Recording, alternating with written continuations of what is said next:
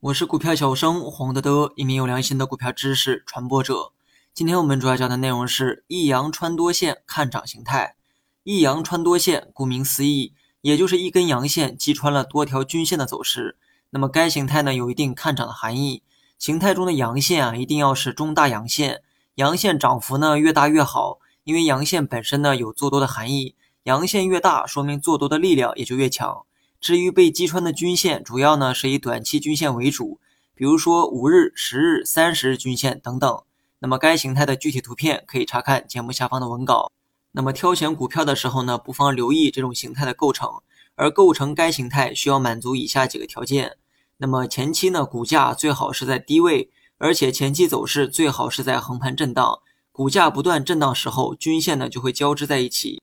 假如短期呢走出了震荡，那么五日均线呢就会变得相对缓和，震荡的时间越长，十日、三十均线这些均线呢也会变得逐渐平缓，这就会导致多条均线会在差不多的高度。相互交织在一起，并没有一个明确的方向。那么这种走势呢，也代表多空双方处在一个焦灼的状态，胜负呢是难解难分。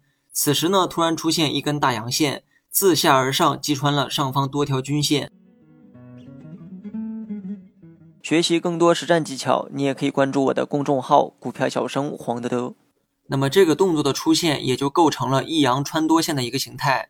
该形态呢，也会对未来走势啊起到积极的作用。投资者可以择机介入，突破时的这个阳线越大越好，而且啊最好是光头阳线。所谓光头阳线，就是没有任何上影线，阳线的这个顶部是平的。如果这根阳线是一根涨停阳线，则看涨的意义会更强。该形态出现之后会有看涨的含义，但形态构成之后不代表第二天啊就会涨。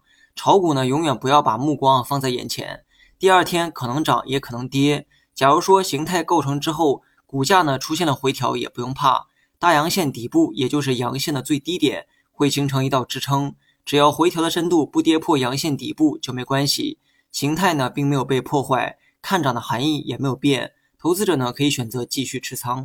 好了，本期节目就到这里，详细内容你也可以在节目下方查看文字稿件。